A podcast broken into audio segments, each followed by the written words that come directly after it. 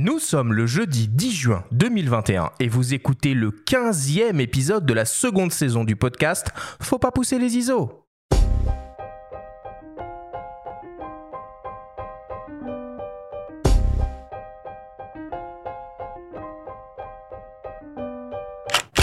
Bienvenue sur Faut pas pousser les ISO, le podcast entièrement dédié à l'image pour tous les passionnés de photos et de vidéos.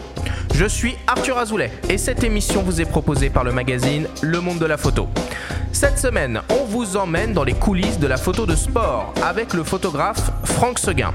Nous allons vous expliquer en détail en quoi consiste ce métier qui fait tant rêver des photographes et nous allons vous donner de précieux conseils pratiques pour vous lancer sereinement dans cette discipline photographique qui ne laisse que très peu de place au hasard. Cette émission vous est présentée par MPB, la plateforme en ligne pour les équipements photo et vidéo d'occasion.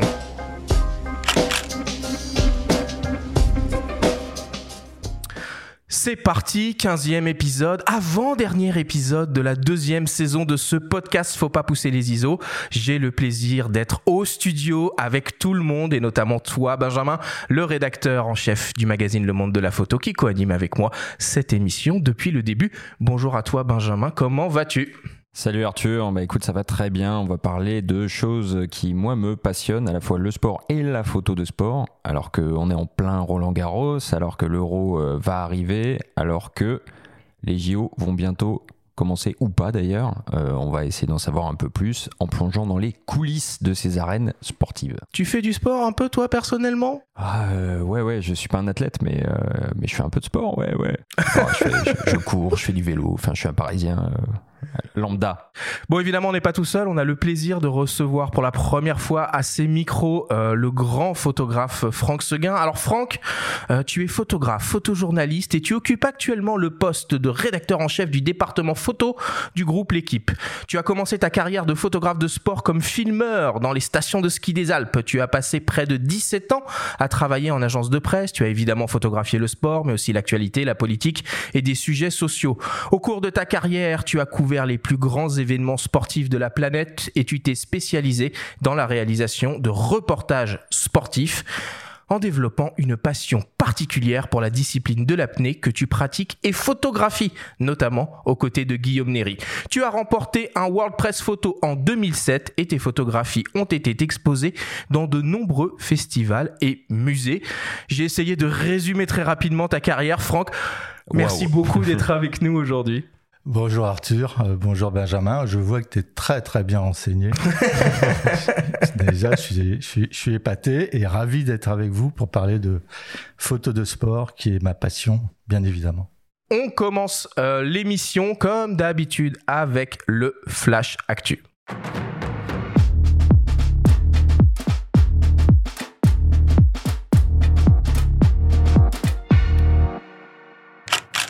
Cette semaine dans le Flash Actu, Olympus is back. La Rotuball de Gizo passe en série 4 et Reporters sans frontières organise une grande tombola. Le Flash Actu vous est présenté par Fox.fr, le nouveau site des spécialistes de l'image. Olympus, enfin, OM Digital Solutions is back. Le constructeur nous propose une toute nouvelle optique en gamme M8Co Pro pour son système hybride micro 4 tiers. Il s'agit d'un zoom grand angle à ouverture constante. L'objectif offre une plage de focale allant du 8 au 25 mm, soit donc un équivalent 16-50 mm avec une ouverture maximale f4 constante. L'optique est composée de 16 lentilles réparties en 10 groupes. Elle offre une distance minimale de mise au point de 23 cm et exploite un diaphragme à 7 lamelles.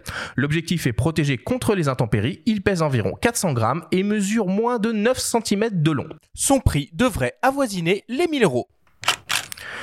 Jitzo renouvelle sa Rotule Ball en série 4. Cette tête de trépied est conçue avant tout pour les utilisateurs de longs et lourds téléobjectifs. Elle permet de positionner son appareil dans n'importe quelle position d'un simple geste avec précision et fluidité.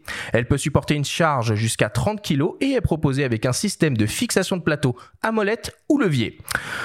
Le Jitzo dispose d'un réglage de friction, d'une position pour réaliser des prises de vue panoramiques à 360 degrés et d'un niveau à bulle. Son poids est d'environ 900 grammes. La Rotule Ball Jitzo série 4 est proposée au prix de 499 euros en version levier et 449 euros en version molette. Et enfin, pour terminer, Reporters sans frontières organise une grande tombola solidaire pour soutenir la liberté de la presse. 20 photographes, dont par exemple Nikos Aliagas, Yann Arthus Bertrand, Vincent Munier, Martine Parr, Reza, Jean-Marie Perrier ou encore Véronique de Viguerie, offrent un tirage signé de l'une de leurs œuvres. Les tickets de tombola sont proposés à partir de 5 euros et vous avez jusqu'au 25 juin pour tenter votre chance et soutenir l'action de Reporters sans frontières. Toutes les infos sont à retrouver en ligne sur le site www www.rsf.org.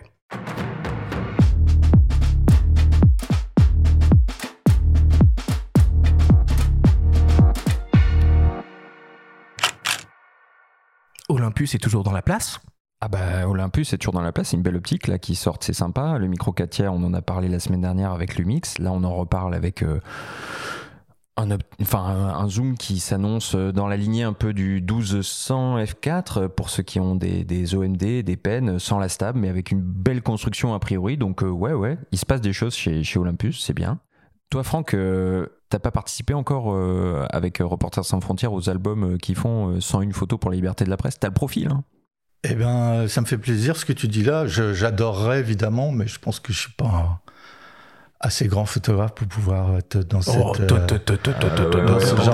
a lu ton palmarès tu peux pas nous la faire celle-là. Mais euh, il y a que des énormes signatures qui sont dans dans cette revue euh, mais pour répondre à ta question j'adorerais Bon, le message est passé. on a vu euh, que Jitzo sortait une nouvelle euh, rotule ball. Bon, on voit les prix, c'est euh, c'est assez impressionnant finalement pour une tête de trépied proche de 500 euros. c'est un accessoire indispensable en photo de sport, une rotule ball? C'est pas indispensable, mais à partir du moment où tu as du très bon matériel, c'est souvent très cher. Mhm. pour moi, ça fait partie des écueils qui sont à franchir quand on veut être un, un photographe de sport. le matériel est souvent très très cher, mais on a besoin d'un matériel de qualité pour faire des photos de qualité, ça me paraît évident. Donc toi, ça te ça te défrise pas de, de se dire on va mettre 500, on va investir 500 euros dans une dans une tête de trépied? Non, ça me ça me défrise pas. T'as remarqué Oui, c'est vrai. Mais je m'en suis euh, rendu compte en le disant. ça me défrise pas. Euh, quand t'achètes des, des optiques à 12 000 euros, 500 euh, euros pour mettre l'optique dessus, non, je trouve ça normal. il vaut mieux que ce soit solide, performant. Quand, quand, tu parles de pic à 12 000 euros, tu parles peut-être du 200-400 et convertisseur intégré chez, chez Canon notamment, le fameux. Tout à fait, c'est bah, la base des, des, objectifs à utiliser euh, en photo de sport. Donc 200-400, 400, 500, 600. Voilà, c'est des objectifs qui sont à partir de 12 000 jusqu'à 14 15 000 euros, oui. Alors je sais pas si vous savez, mais euh, il y a plus fat, il y a plus gros, il y a encore plus fort. Pour les, les collectionneurs, les, les, riches milliardaires ou les, euh, ou les fous, tout simplement, euh, sachez que eh ben, le 9 octobre prochain, il y aura une incroyable vente aux enchères à Wetzlar en Allemagne et que sera proposée une version du Canon EF 1200 mm f5.6 série L qui est une optique absolument d'exception, qui a été produite dans une quantité infime d'exemplaires et qui, quand elle se vendait neuve, le prix dépassait les 100 000 dollars. Est-ce que tu l'as déjà testé cette optique, Franck? Non. Non, non, pas du tout. J'ai pas eu, euh, je l'ai jamais vu, j'ai jamais eu en main. T'en as entendu parler quand même. J'en ai entendu parler, mais euh, dans ce genre d'optique un peu monstrueuse, j'ai retrouvé dans les archives de l'équipe des photos où, euh, dans, aux Jeux Olympiques euh, en 68 à Tokyo, faut pas que je me trompe, hein, euh, ou 64. Euh, j'ai remarqué qu'il y avait des objectifs de ce calibre. Et donc déjà, Canon à l'époque sortait des objectifs monstrueux pour, depuis les tribunes des stades, photographier les... Il valait mieux avoir une rotule, alors ça devait être vraiment monstrueux. C'était assez monstrueux, oui. J'en avais mis une à un moment sur Facebook. Et euh, c'était à la fois monstrueux et beau. et, euh, et, je, il y avait un tout petit appareil derrière, euh, genre FTB, et c'était assez comique et cocasse. Mais j'étais, je, je serais curieux de voir les photos qu'ils faisaient avec ça à l'époque. Alors toujours dans cette thématique des, ventes aux enchères et des, euh, optiques délirantes, euh, il y a la Lights Camera Auction, euh, donc la vente organisée par Lights Camera, qui est en ce moment qu'on peut qu'on peut suivre en ligne. Et là, il y a un Zeiss Planar 50 mm f07 NASA, qui a été conçu pour la mission Apollo de 1966, qui est en vente et qui est estimé entre 100 et 120 000 dollars. Alors pour le moment, j'ai regardé hein, les enchères, elles sont aux alentours de 50, mais il reste encore quelques jours. Je pense que ça va s'envoler sur les dernières heures. Est-ce que c'est celle qu'a utilisée euh, Kubrick pour le tournage de Barry Lyndon? Exactement, exactement. Pour tourner la bougie, il avait emprunté des optiques à la NASA euh, pour des scènes particulières de ce film euh, qu'il faut absolument voir. Ok, parfait. Bah, on passe, euh, on passe à la suite. C'est le moment de ta chronique, Benjamin, de ta story hebdomadaire. Euh, cette semaine, tu évoques un livre pour enfants où il est question de photos naturalistes dans les pas d'un grand maître du genre. C'est la story de Benjamin.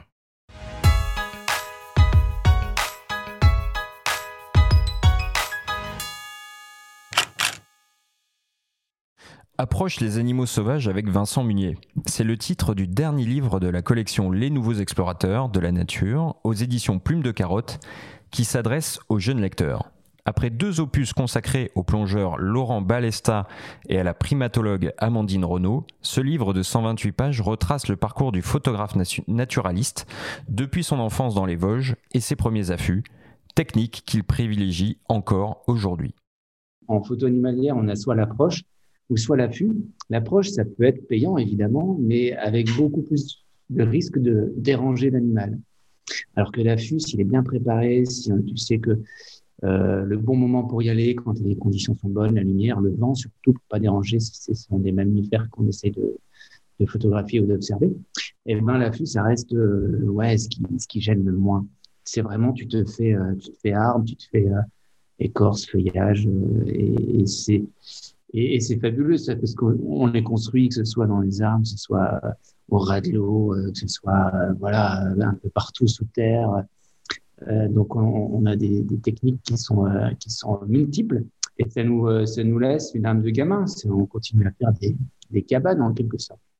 L'auteur Cindy Chapelle, par sa plume, et l'illustrateur Marc Nguessan, avec ses crayons, nous font revivre les temps forts de la vie de Vincent Munier, dont sa toute première photo animalière, véritable déclic pour lui. Un chevreuil pris à l'âge de 12 ans avec un nouveau flex à 400 mm au cœur de la forêt de Chamagne, dans la plaine des Vosges. Avant, j'allais quand même observer des animaux avec mon père, avec juste une paire de jumelles. J'ai des souvenirs. Quand j'avais 8-10 ans, on a baigné, euh, euh, mon frère, ma sœur et moi, dans, cet univers de la découverte de, la nature et de cette beauté qui est autour de chez nous. Mais j'étais pas féru. Et j'avoue que c'est euh, pouvoir figé, euh, déjà de, la technique de l'affût, d'être caché, d'avoir un animal si proche, et puis d'avoir un peu cet outil magique qu'est l'appareil photo qui te permet de figer ce mirage euh, juste hallucinant, parce que tu sais même plus si c'est un rêve ou une réalité, et tu ne sais plus. Euh, et là, ça te permet de, le figer, de dire ah ben non mais c'était vrai, de le partager. Il y a un enthousiasme incroyable. Donc oui, oui, je m'en souviens, je m'en souviens. Je sais exactement dans quelle petite allée forestière c'est, dans quelle forêt. J'y retourne de temps en temps pourrait bien évoluer. Mais euh, c'est un moment qui était précieux, évidemment. Les photographes en herbe apprendront aussi, en parcourant ces pages, qu'avant l'appareil photo, un autre outil est indispensable pour réussir ces images. Quand je vois des, certains photographes naturalistes qui, qui pratiquent euh, euh, cette activité sans jumelles, je me dis mais comment font-ils quoi? Parce que je trouve que avant vraiment de, de, photographier, je, je, crois que euh, il est vraiment important de savourer avec les yeux sans avoir un appareil photo qui vient faire une barrière entre, entre toi et, ce que tu observes et ton sujet. Et pour que ça te remplisse ton, ton âme, ton intérieur, c'est vraiment euh, primordial. Et les jumelles, c'est, c'est euh, une continuité de, de nos yeux, c'est fabuleux. C'est vraiment fabuleux. Donc ça, c'est vrai, un outil pour moi indispensable pour la photo animalière. Le secret, c'est la connaissance et ça vient par les livres évidemment, mais surtout le terrain à observer, avant vraiment de tenter de photographier. Ça nous évite de faire plein d'erreurs, de déranger l'animal, et ça nous évite, euh, euh comment dire, et puis ça nous, ça nous aide à être plus efficace, surtout aussi. Donc ouais, les jumelles primordiales avant, euh, avant d'acheter un boîtier. Tout au long du récit, Vincent Munier est mis en scène, en dessin, en photo, en train de bivouaquer, de construire un affût, d'arpenter le Grand Nord ou les hauts plateaux tibétains. Timide et réservé, le photographe accepte désormais plus volontiers de montrer les coulisses de son travail.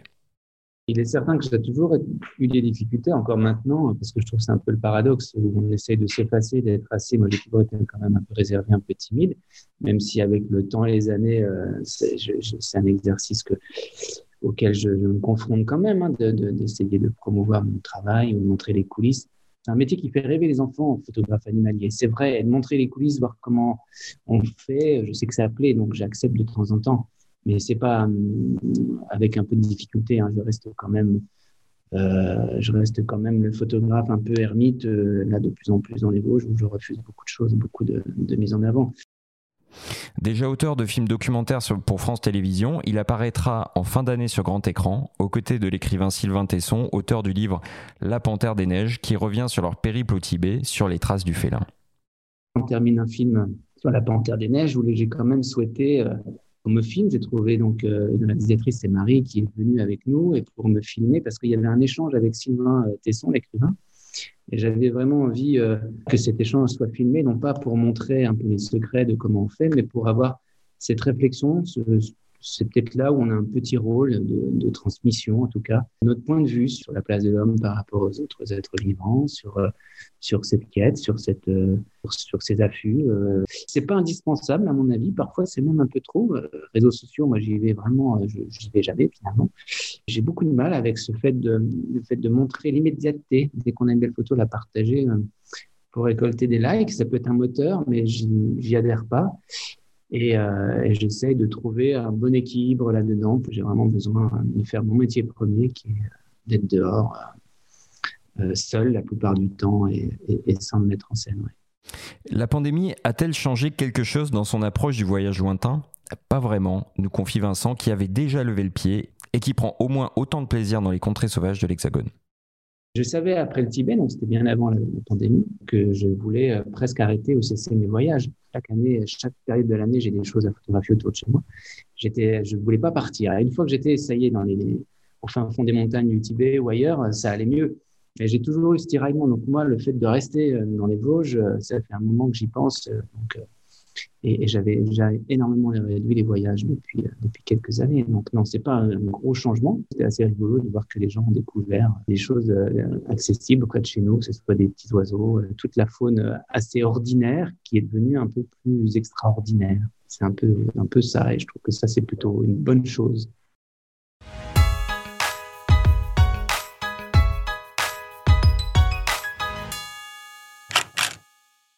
C'est pour euh, quel âge ce bouquin?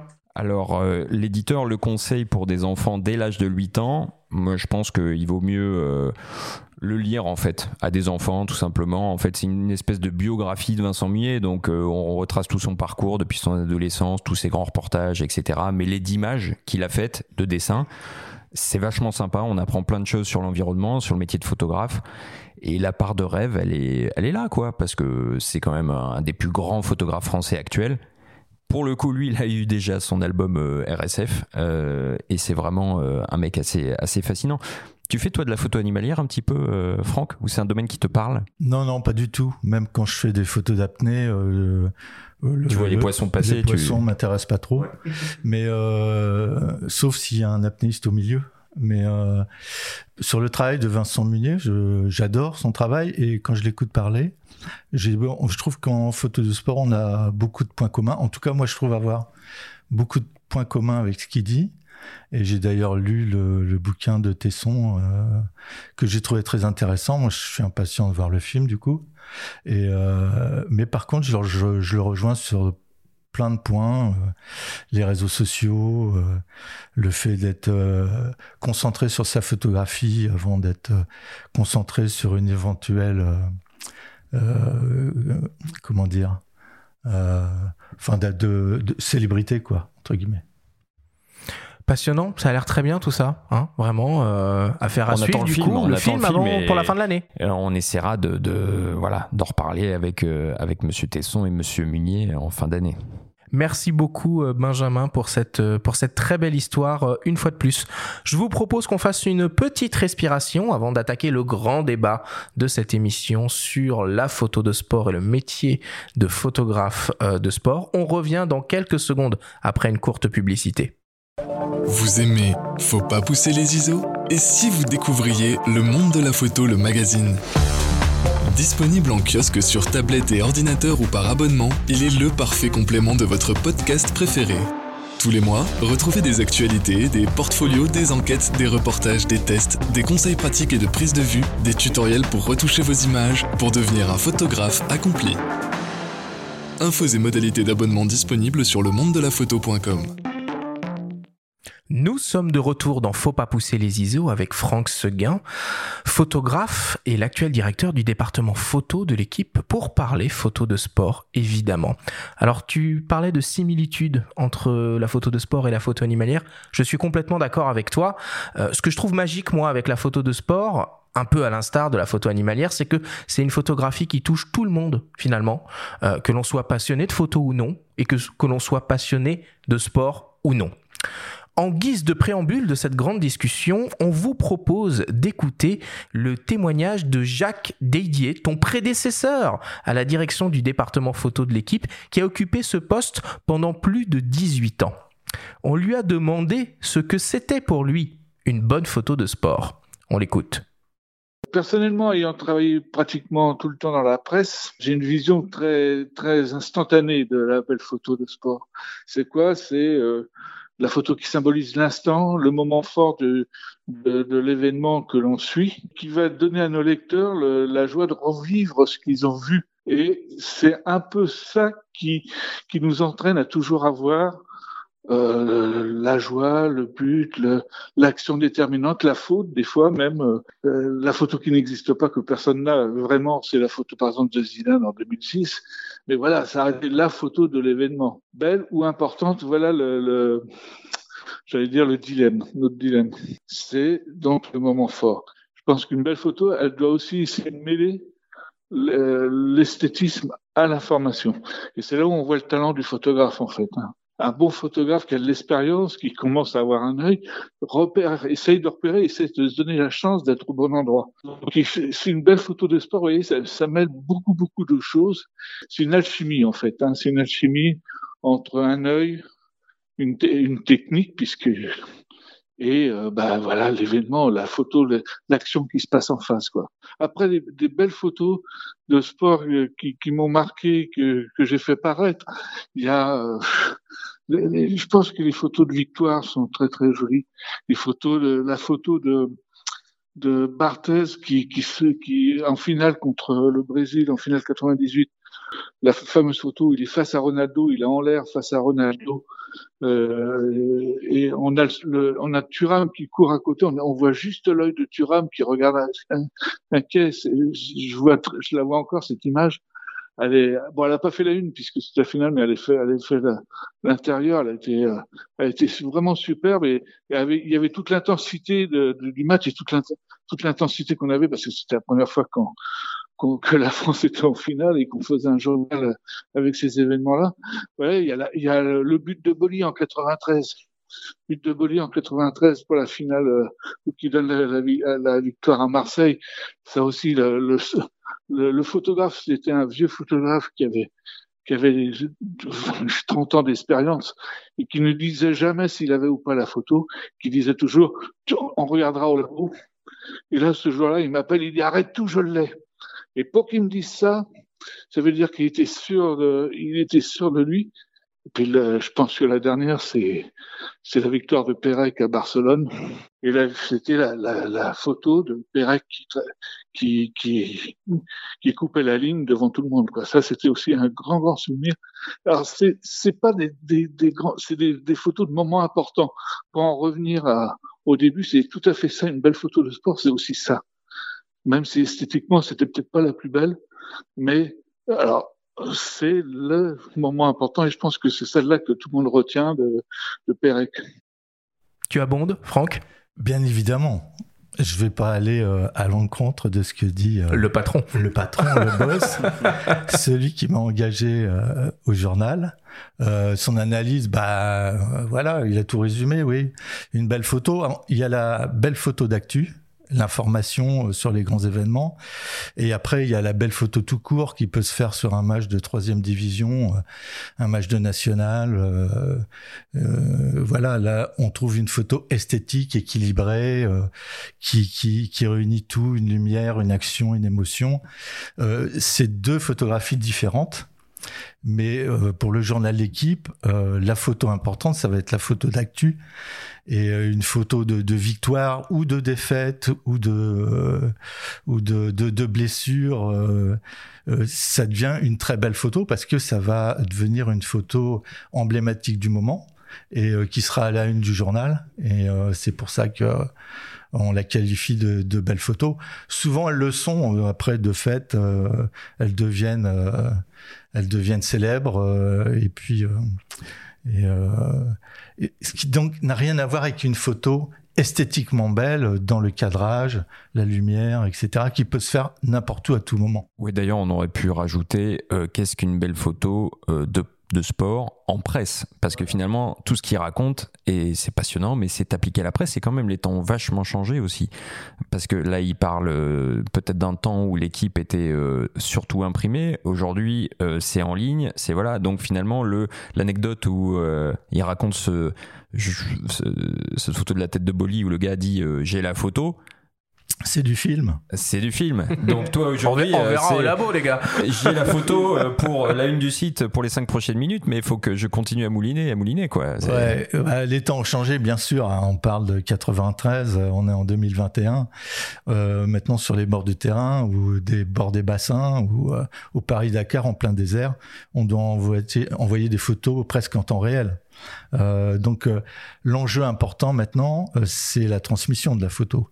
Donc euh, une bonne photo, c'est une photo transmise rapidement. vite. Et voilà. Non mais c'est une nuance qui est super importante aussi parce que ça change pas mal de choses sur le cadrage, sur la composition, sur, voilà. et ça n'empêche pas de faire des belles photos. Mais disons que bon. Euh, non mais c'est là où le photographe de l'équipe réunit toutes ses qualités, c'est qu'il est à la fois très bon et qu'il envoie sa photo dans la seconde. Et euh, c'est ce qu'on lui demande. C'est pour ça aussi qu'on n'a pas de débutants au journal de l'équipe. On n'a que des gens expérimentés on, euh, déjà pour les coups de reportage maintenant, quand on va très loin, il faut obligatoirement euh, des résultats. On peut pas envoyer quelqu'un à, l'autre bout du monde et, euh, et qu'il se rate sur euh, sur le but ou la blessure importante qui va faire l'événement du match. Il faut qu'on ait cette photo et qu'il la transmette rapidement. Ou le smash gagnant, ce moment Roland Garros. Le smash gagnant, la, la blessure, l'abandon, voilà, la chute. Euh, c'est très très important évidemment, c'est dans la minute sur le, sur le site. Alors du coup, la transition est euh, toute trouvée. Euh, on attaque là la, grande saison des, des gros événements sportifs. Hein. 2021 va être euh, va être très intense. Donc Roland Garros se termine dans quelques jours. Après, comme l'a dit Benjamin, va y avoir l'Euro, le Tour de France évidemment, et surtout les Jeux Olympiques. Franck, est-ce que tu peux nous raconter un peu quel genre de dispositif le magazine L'équipe met en place pour couvrir ce type d'événements internationaux? Alors le magazine euh, non. C'est le groupe L'équipe en fait, parce que le groupe L'équipe, il y a le quotidien, quatre magazines, hein, l'équipe Mag qui paraît le samedi, France Football, Vélo Magazine, il y a le euh, il y a même la télé, donc euh, toutes nos photos évidemment sont distribuées sur tous ces supports. donc il n'y a pas de, tactique pour tel ou tel magazine ou support on travaille avant tout pour le vaisseau amiral qui est le, journal et le point .fr. Euh, les photographes, ils ont, après quelques missions particulières, si le magazine fait un focus sur un joueur ou, un événement, et là, on appuie un peu plus sur le bouton pour envoyer plus de matière pour euh, tel ou tel magazine. Si c'est du foot, euh, s'il faut plus de choses sur Mbappé, etc. Mais même sur le, au cours d'un match, chaque photographe sait très bien que Mbappé, il faut appuyer tout le temps. Euh, il peut se passer quelque chose à n'importe quel moment. Et, euh, donc voilà. Euh, comment ça se passe? Ben pour chaque événement, il y a un certain nombre de photographes qui sont qui sont désignés, que je désigne, et ils vont sur l'événement. Évidemment, on peut pas enchaîner, un photographe peut pas enchaîner tous les événements, et des photographes ont des spécialités euh, bien que tout le monde sache tout faire, il y en a qui sont qui connaissent mieux le milieu du cyclisme ou du tennis ou de la F1, etc. Et donc on envoie euh, les photographes les plus habitués sur chaque événement ou pour chaque sport pratiqué au cours de cet événement. Et euh, on leur fait un planning en fonction de tout ça. Mais alors comment euh, vous gérez, euh, vous autres euh, photographes professionnels d'événements sportifs, les restrictions sanitaires à votre niveau? Et comment ça se passe? Par exemple, ce soir, au moment où on enregistre l'émission, il y a un match qui va opposer la France à la Bulgarie. est-ce qu'il y a un nombre plus restreint du coup de photographes? Et est-ce que le fait de suivre, comme tu le disais, Mbappé tout le long du match, ça va pas pouvoir être possible parce qu'il y aura moins de personnes autour du stade? Comment, comment vous vivez tout ça?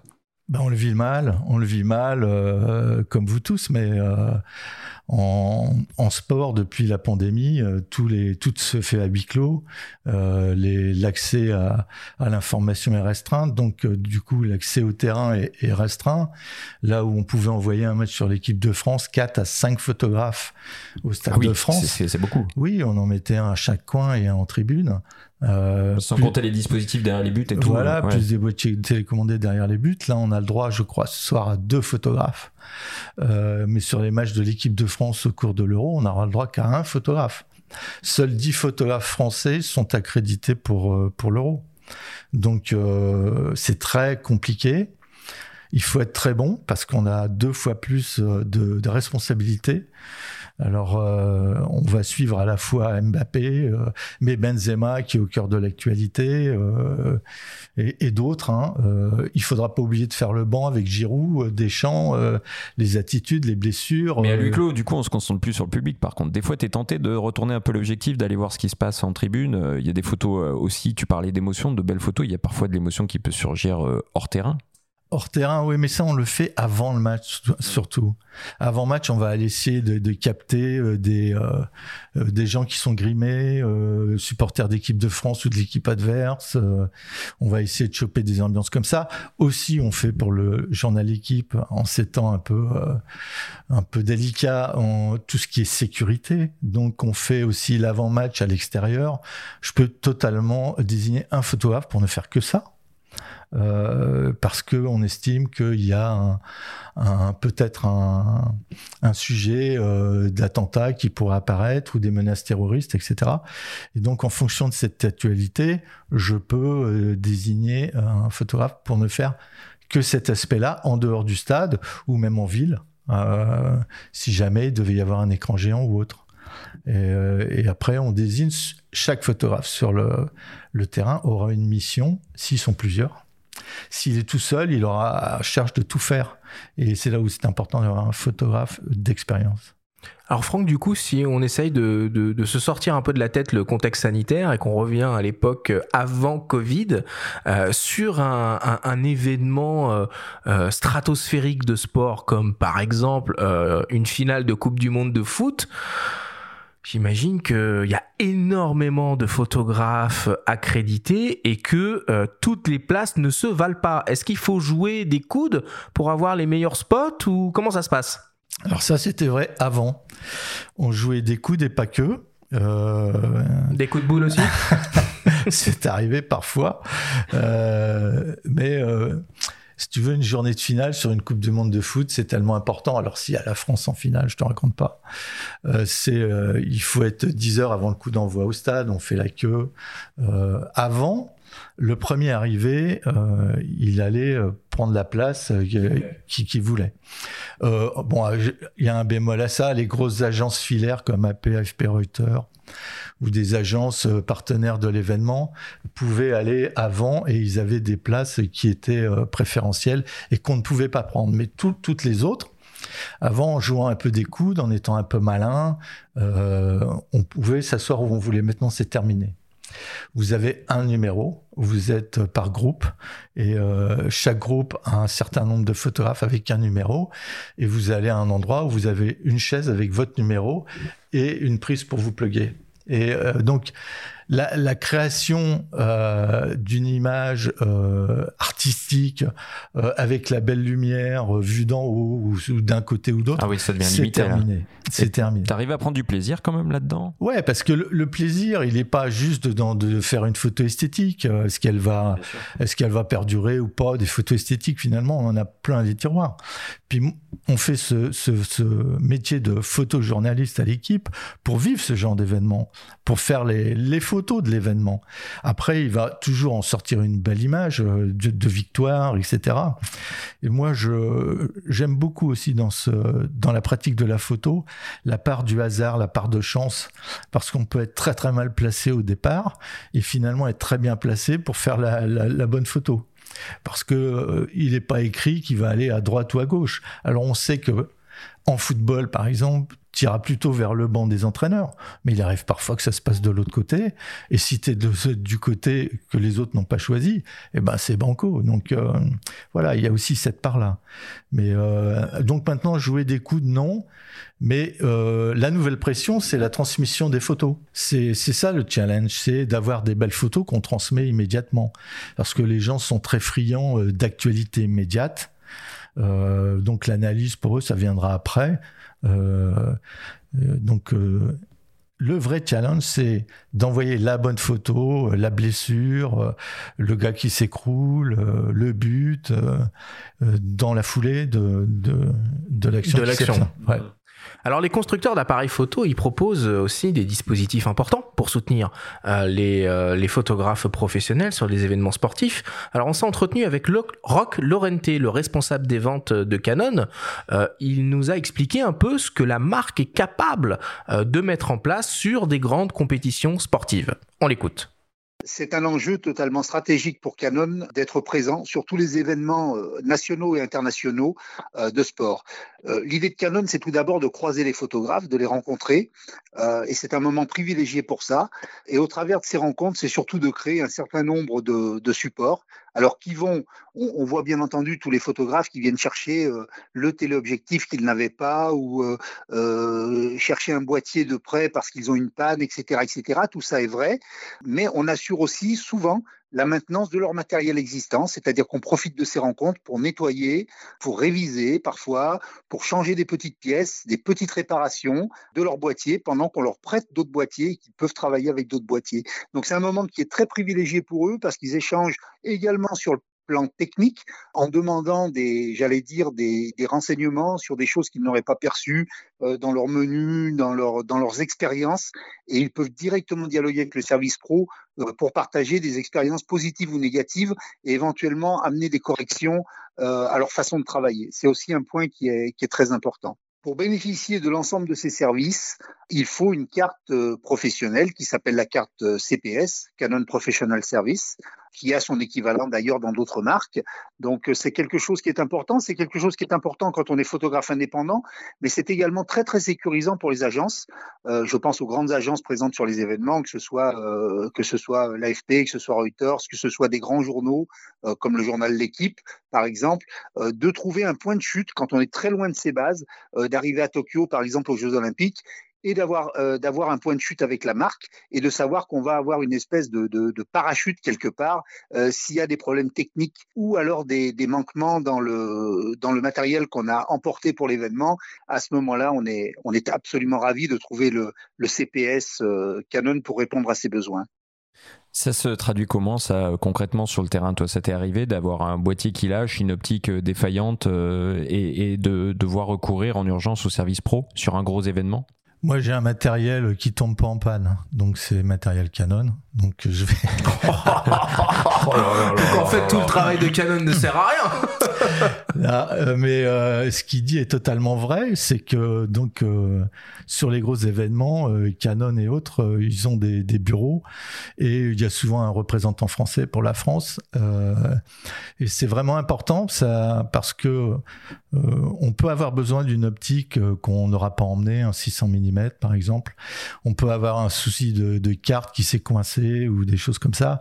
Et c'est très rassurant de savoir qu'ils sont là et qu'ils peuvent nous aider à tout moment.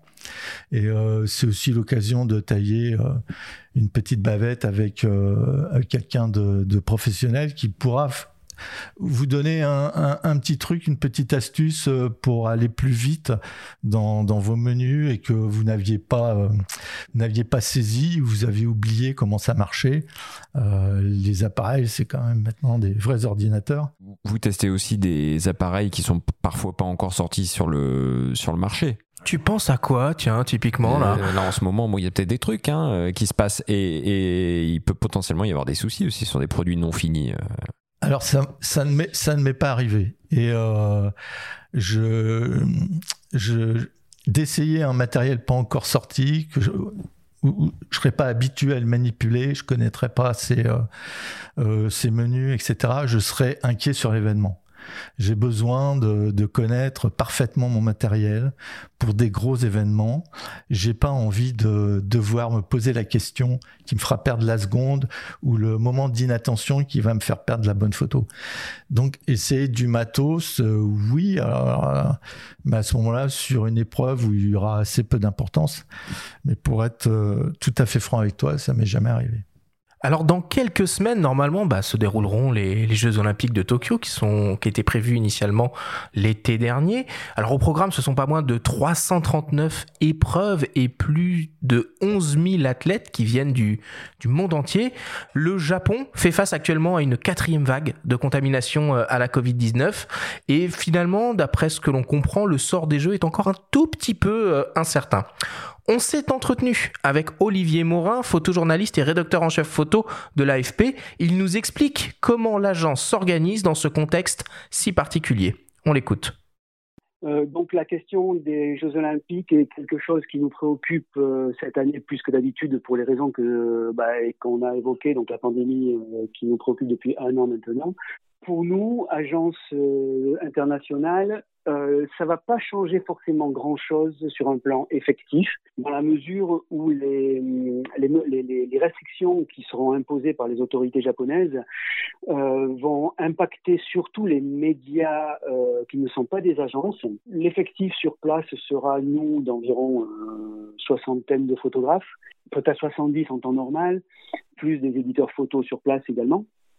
Et en fait, notre mission cette année, elle sera un peu inédite dans la mesure où euh, on couvre évidemment chaque discipline de chaque euh, sport euh, sur les Jeux Olympiques en temps normal, mais celle-ci, là, on le fera d'autant plus pour encore beaucoup plus de clients, puisque, comme je le disais il y a un instant, il y aura beaucoup moins de médias sur place. Donc, l'enjeu pour, pour l'AFP est de fournir 100% de ses clients pendant la durée des Jeux Olympiques. Les, les allées et venues seront extrêmement limitées pour les accrédités. Euh, donc de, leur lieu de résidence à leur lieu de, de, prise de vue et que ça sera traqué tous les jours. Il faudra déjà deux tests PCR dans les 96 heures avant d'arriver sur place à Tokyo.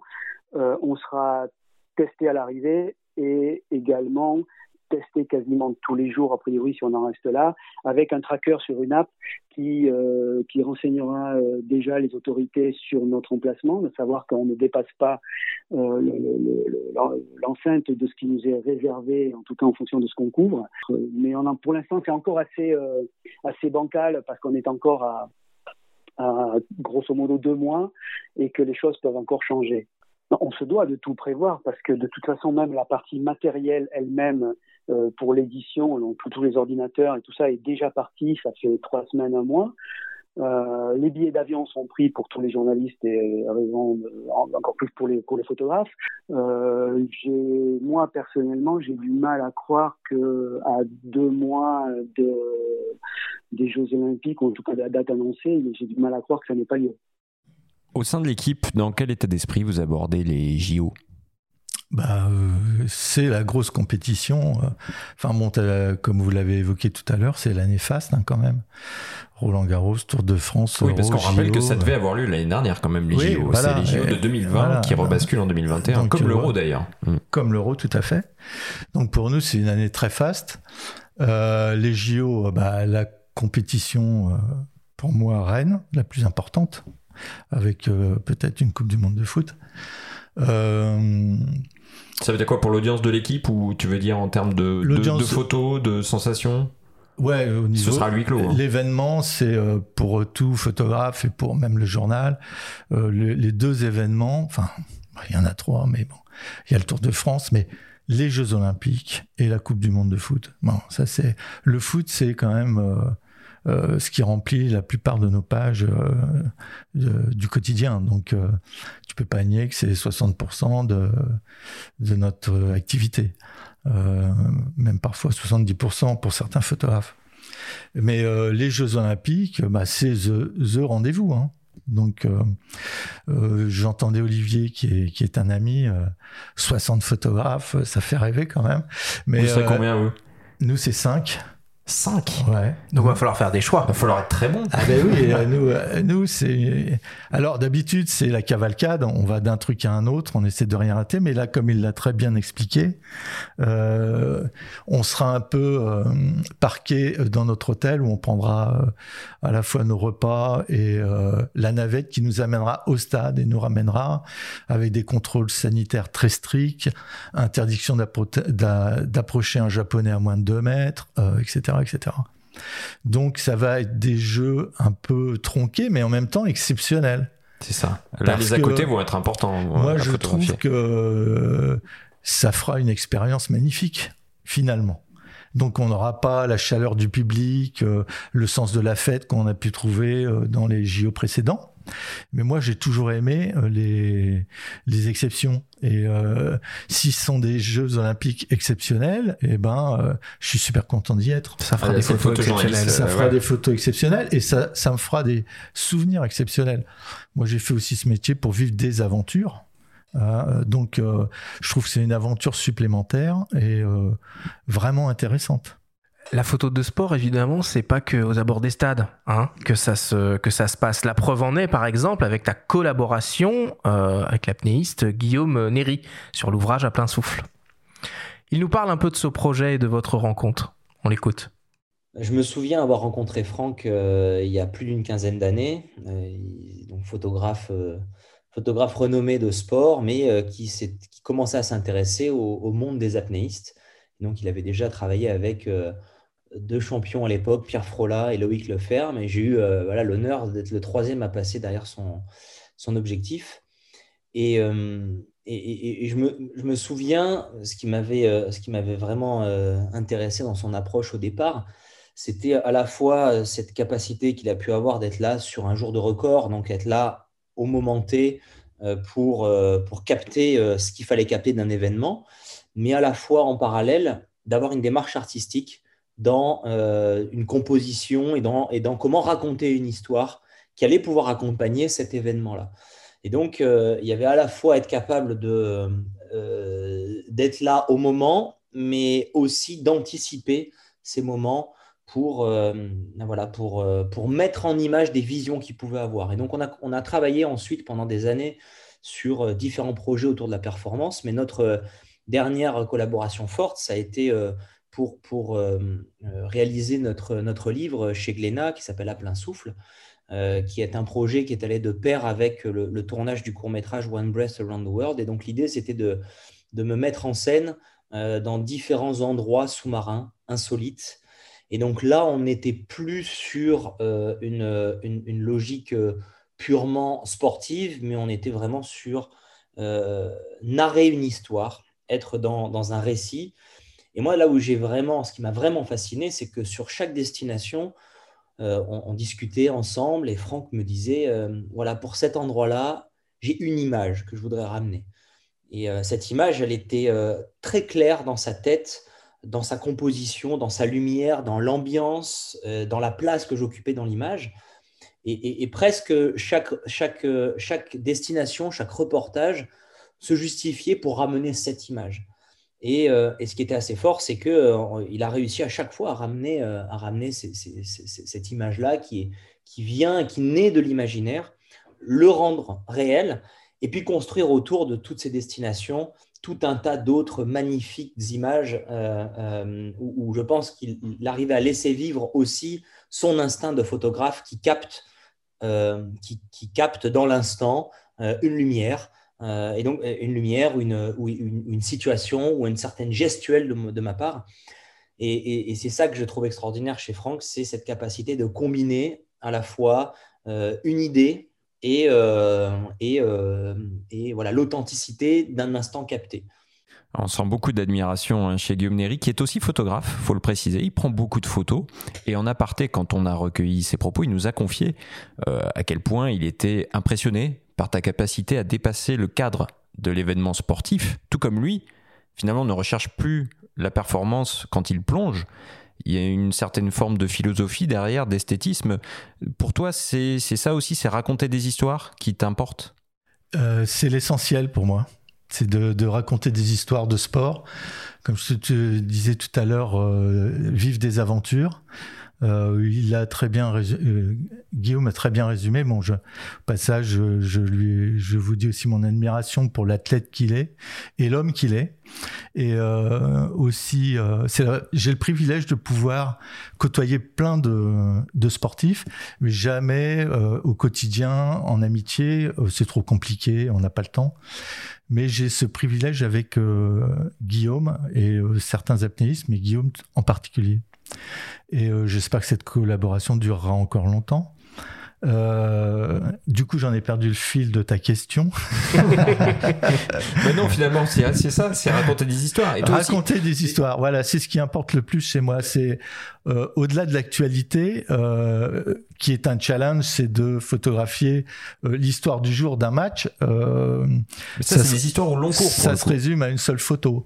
Et des histoires au long cours, c'est toujours ce que c'est j'ai toujours voulu faire ça en fait. Mon modèle, c'était euh, les agences Gamma, Sipa, Sigma quand j'étais jeune photographe, où ces gars allaient au bout du monde. Euh, les trois, les deux pardon, Caron, etc. Voilà, et les autres, euh, et qui vraiment me fascinaient. Ils allaient quelque part et ramenaient 20 photos qui te racontaient une histoire. C'était le, le challenge, et moi, je voulais faire ça vraiment.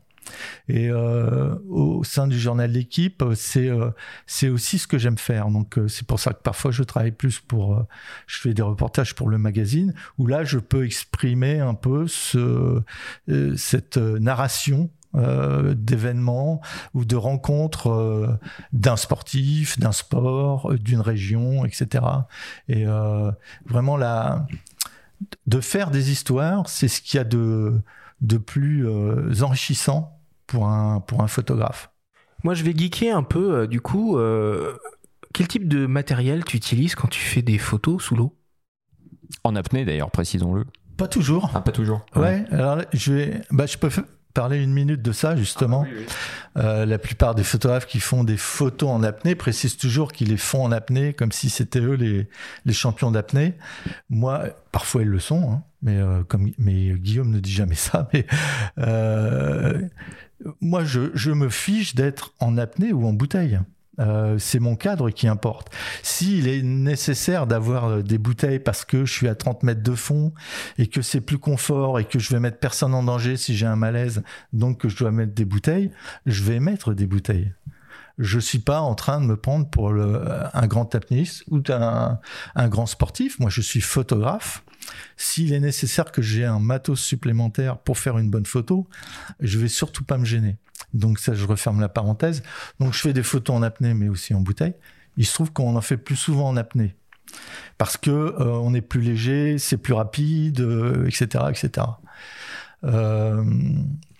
quel, quel, matos, tu utilises Le matos. T'es passé à l'hybride, quel, quel focal euh, voilà. Donc Les canons qui, qui coulent jamais alors Il n'y a, jamais de problème aussi dans les caissons hein Est-ce que tu as déjà laissé tomber un appareil au fond de la mer? Non, non, ça ne m'est jamais arrivé. Alors, pour l'apnée, euh, souvent il est question de voyage au, dans le lointain, euh, donc je suis, je, je, m'équipe assez légèrement. Euh, donc il faut, pour faire de la photo sous-marine, un caisson étanche. Donc il y en a de différentes marques qui sont étanches jusqu'au moins 80, 100 mètres, etc. Je ne vais pas assez profondeur là, bien entendu, mais au plus il est résistant à la profondeur, euh, si t'es pas très profond, tu es sûr que ça va pas prendre d'eau, quoi, déjà. Donc euh, je prends cette précaution-là et ensuite je mets les boîtiers que j'utilise euh, au quotidien pour mon travail. C'est un EOS 1D Mark III, euh, un EOS 1D Mark II quand c'était Mark II. Maintenant, moi, je suis passé immédiatement à, l'hybride, au R5, quand il est apparu. À un moment, j'ai eu en prêt le, parce que je suis ambassadeur de la marque Canon, donc ils me font part de leurs nouveautés. Et j'ai eu en prêt le, le R. Je l'ai trouvé formidable parce qu'il était petit, maniable, et c'est quelque chose que je pouvais emmener dans un sac étanche sur un bateau, en plus de mon gros boîtier dans mon caisson. Là pour faire les photos sur le bateau, donc. Euh, voilà, sur le bateau, des ambiances, c'est très important pour raconter une histoire. Et euh, donc tout de suite, j'ai vu l'intérêt de, de l'hybride, la sécurité de, de l'exposition que tu vois immédiatement dans ton cadre, c'est vachement important. Enfin, tu, tu te concentres plus sur euh, la composition de ta photo que sur la lumière. Une fois que tu as compris que tu étais en contre-jour, pas en contre-jour, et de l'image que tu allais faire, c'est quand même d'un très très grand confort. Et ça, c'est valable sous aussi C'est valable l'eau, oui. Ça va euh, du coup aussi vite. Euh, l'intérêt de, des hybrides comme le R5, c'est aussi ces, 45 millions de pixels, c'est euh, ces 20 images secondes. Euh, dernièrement, j'ai fait une, une série mode sous-marine. C'était important d'avoir une grosse cadence moteur parce que le cadre était assez petit où évoluaient les, les, les mannequins. C'était Guillaume d'ailleurs. et il fallait shooter très rapidement. Donc euh, il y a plein de choses comme ça, ces nouveautés qui t'apportent un, grand confort et une sécurité et qui au final euh, va euh, faire gagner à tout le monde du temps, de l'argent et des moyens, une logistique parce que tu auras travaillé plus vite, en sécurité et mieux. Dans la photo de sport, euh, il y a aussi un aspect qui est, important, bah, c'est l'aspect euh, photo en elle-même. Et il y a un festival euh, qui est entièrement dédié à, cette, à ce type de photographie. Ça s'appelle le Paris Sport Festival, qui, a, qui est né sous l'impulsion de Gilbert Benedicto. On a rencontré Gilbert, il nous parle un peu de ce, de ce projet, de cette vision qu'il a avec ce festival et surtout de, de ce qu'il aimerait que ça devienne d'ici à 2024 quand la France accueillera les Jeux Olympiques. On l'écoute. Alors le festival Paris Sport Photo, euh, eh bien, il est né sur un constat un petit peu étonnant c'est qu'il euh, euh, existe un petit peu partout des festivals photo avec des thématiques euh, tout à fait diverses, sauf que la, photo de sport elle était exclue.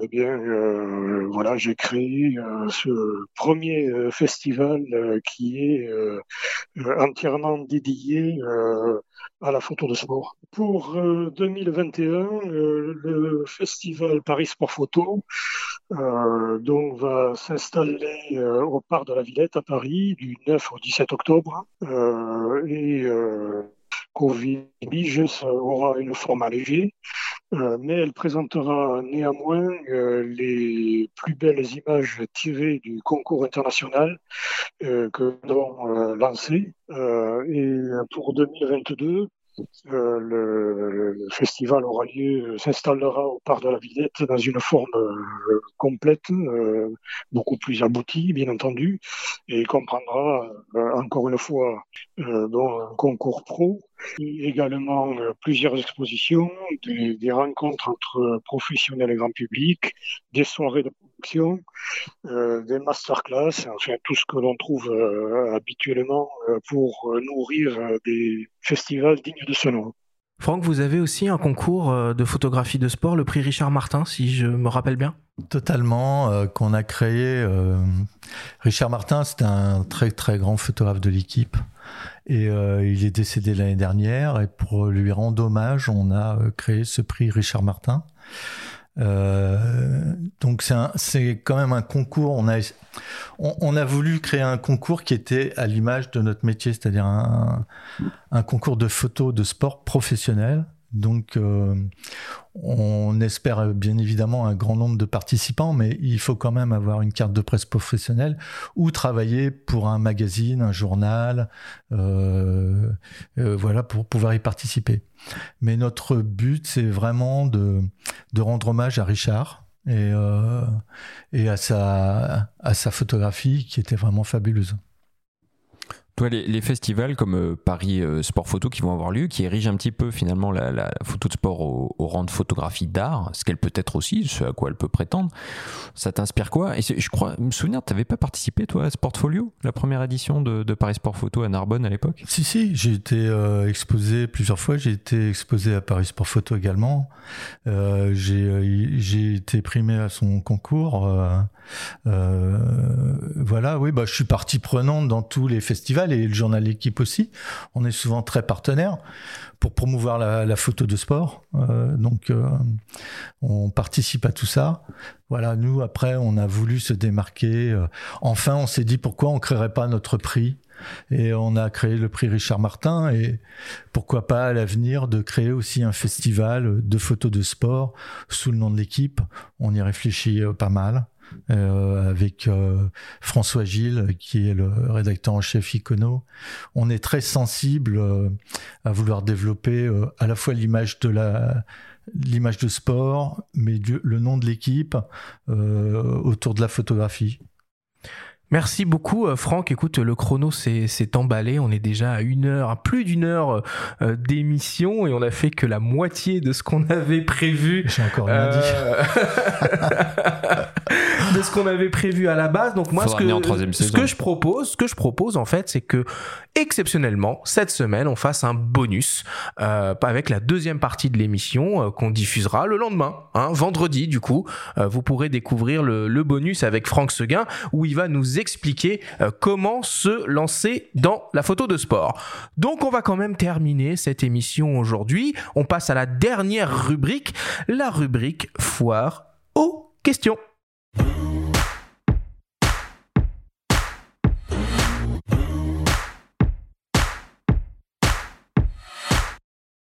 C'est désormais une coutume. Toutes les semaines, vous avez la possibilité de nous poser des questions et de poser des questions à nos invités. Pour cela, rien de plus simple. Vous utilisez notre compte Instagram puisque nous annonçons la thématique de l'émission de la semaine, le week-end qui la précède. Évidemment, Franck, on a reçu beaucoup de questions te concernant. Il y a une petite contrainte quand même à cet exercice. Tu vas voir, c'est des questions un peu existentielles. Et la difficulté pour toi, ça va être de répondre le plus simplement et le plus clairement possible en 30 secondes uniquement. C'est sportif. C'est sportif pour le coup. Alors, première question qui nous vient d'un dénommé Jonathan. Jonathan s'y demande si photographe de sport, c'est une bonne situation. Photographe de sport à l'équipe, c'est une très bonne situation. Je dois développer Ah bah t'as 30 secondes, profite-en. Ah, par question D'accord. Euh, c'est une très bonne situation, mais comme je l'ai dit auparavant, c'est- tu gagnes très très bien ta vie, mais comme je l'ai dit auparavant, euh, pour être photographe de sport à l'équipe, il faut au moins 10 ans d'expérience. Donc si tu fais une école photo, euh, que ça te mène jusque 20 ans, euh, voilà, c'est euh, c'est pas avant 28, 30 ans. Euh, en tout cas, staffé. Mais tu peux être pigiste. Génial. Deuxième question qui nous vient d'un certain Pascal. Pascal se demande quelle est la photo de sport la plus marquante pour toi? La photo de sport qui m'a le plus marqué, c'est celle de de- d'Alain de, Martignac, mon, mon ex-patron, celui qui m'a aussi euh, engagé à l'équipe. C'était sa une euh, sur la victoire de en Coupe du Monde de l'équipe de France en 98, qui est une image numérique où on était encore à la fois en argentique en numérique. Et euh, il a fait cette image. Le journal s'est vendu à 1 million 500 000 exemplaires. Et donc, euh, pour moi, c'est une image hyper marquante de, de, l'histoire de la photo de sport. Et en de, la France. et de la presse aussi, parce que historiquement, je pense que des chiffres comme ça de vente de papier, ça n'existera plus forcément. Non, dans l'hexagone. Après, Dans il y a l'Hexagone. d'autres pays où ça marche très bien, le papier. Mais Au Japon, notamment. voilà. Troisième question qui nous vient d'un dénommé Daniel. Alors tu as déjà commencé un peu à y répondre. Daniel se demande comment faire pour intégrer la team de photographes de l'équipe. Être expérimenté, c'est-à-dire avoir pratiqué euh, la photo de sport, soit dans une agence de moindre importance, soit de son côté, en côtoyant euh, des sportifs, des petits clubs, s'entraîner, exercer son œil, euh, proposer euh, des portfolios euh, à des rédacteurs en chef. Euh, je vais pas dire que je suis disponible, mais euh, j'en reçois et euh, je, je peux dire. euh, On laissera ton numéro de téléphone de toute façon à la fin de l'émission. Euh, mais mon, 06. Mon adresse, mon adresse mail est relativement euh, connue. Et je reçois souvent des propositions de portfolio, mais euh, c'est compliqué. Euh, le, métier de photographe de sport ou pas, maintenant, il faut aussi pratiquer la vidéo. Et donc, ce que je conseille à tous les jeunes photographes en herbe, c'est de faire une école photo. On va gagner énormément de temps. Euh, plutôt que d'être autodidacte. Moi, j'étais autodidacte. Euh, j'ai perdu du temps au final, même si j'ai vécu des belles choses. Euh, professionnellement parlant, j'ai perdu du temps. Donc, faire des études photo, c'est vraiment important. Merci beaucoup, Franck.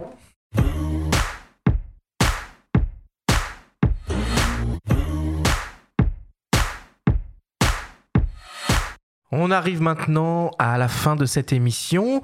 Euh, Franck, c'était vraiment un plaisir de, de te recevoir au studio et puis de, de discuter avec toi de, de ce beau métier euh, qui est euh, photographe euh, de sport. Quelle est, quelle est ton actualité? Quelle est l'actualité du groupe L'équipe? On voit ça, euh, tout le monde la sait. Mon actualité personnelle, c'est que je suis en congé. Donc, euh, autrement, j'aurais jamais eu le temps. C'est pour ça qu'on a la chance de t'avoir, en fait, ça tombe bien. Ah ouais. Et, euh, On se dit, mais comment fait-il pour être là C'est un miracle. voilà. Euh, donc, euh, autrement, euh, bah, euh, on est, euh, je je suis malgré tout. On est en train de réaliser, en fait, tiens, j'en ai pas parlé, mais je peux en parler. On va sortir un livre. Euh, J'ai eu cette idée avec euh, mon ami Rémi Fier, qui est un, rédacteur très connu du journal L'équipe, et François Gilles, dont je vous ai parlé tout à l'heure. On est en train de réaliser un livre sur les photographes et la photo à l'équipe de 1946 à nos jours. 1946 étant la date de la première parution euh, de l'équipe. Et euh, donc on a eu 28 staffés de 19, entre 1946 et aujourd'hui. Et donc c'est un livre qui va réunir les photos de ces 28 staffés. C'est pas beaucoup, dis donc, 28 staffés. Mais non, mais c'est difficile d'être photographe à Mhm. l'équipe. Tu fais partie des 28 alors? Je fais partie des 28. Ouais, j'ai ce- ce- cette chance et euh, cet honneur. Et euh, donc, euh, un portrait est consacré à chaque photographe sur la manière dont il a commencé la photo et son passage à l'équipe avec ses cinq images préférées et commentées. Je pense que ça sera passionnant. Ça va sortir à la fin de l'année. Et euh, j'espère que vous serez nombreux à avoir la curiosité d'aller le, le, le- le voir en librairie, voire de l'acheter. Tu pourras poser des congés en fin d'année pour venir en parler à nouveau. Ouais, totalement. Bon, en tout cas, merci beaucoup, Franck. C'était, c'était un vrai plaisir. Benjamin, quelle est l'actualité du monde de la photo cette semaine? Eh bien, on vient de boucler euh, notre numéro 137 euh, daté juillet. Alors, il sera dispo dans un premier temps uniquement en numérique avec un gros dossier sur la photo de paysage et de nature qui revient euh, au goût du jour avec les déconfinements et le décalage progressif des heures de couvre-feu. On a aussi une sélection de festivals partout en France, donc dans toutes les villes, Lyon, Nice, dans la banlieue parisienne, vraiment partout. On aura aussi des tests avec euh, un dinosaure, le, Pentax K3 Mark III. Il y a encore des réflexes qui sortent, des logiciels, euh, des objectifs, euh, comme tous les mois. Merci beaucoup euh, Benjamin. Bon bah voilà, on arrive maintenant euh, à la fin de cette émission. Alors je le rappelle, hein, elle est un peu spéciale. Il y aura un épisode bonus hein, qui sortira euh, demain du coup le vendredi 11 juin, dans lequel bah, Franck va vous donner un peu ses, ses tips, ses trucs et astuces pour vous lancer sereinement dans la photographie de sport. On arrive aussi bientôt à la fin de la saison et la semaine prochaine, la semaine prochaine, ça va être une émission exceptionnelle. On reçoit un photographe exceptionnel. On aura le plaisir et l'honneur d'être avec Sebastiao Salgado pour une émission finale au coin du feu. Merci à tous de nous avoir écoutés. Prenez soin de vous et à la semaine prochaine.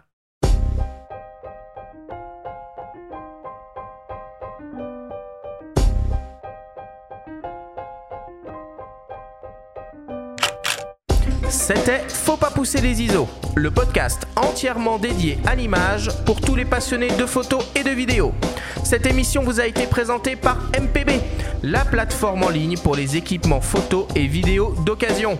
Abonnez-vous à notre chaîne et retrouvez l'intégralité de nos émissions depuis toutes les plateformes comme Spotify, Apple Podcasts, Google Podcasts, Amazon Music, Deezer et YouTube. Rendez-vous jeudi prochain pour un nouvel épisode.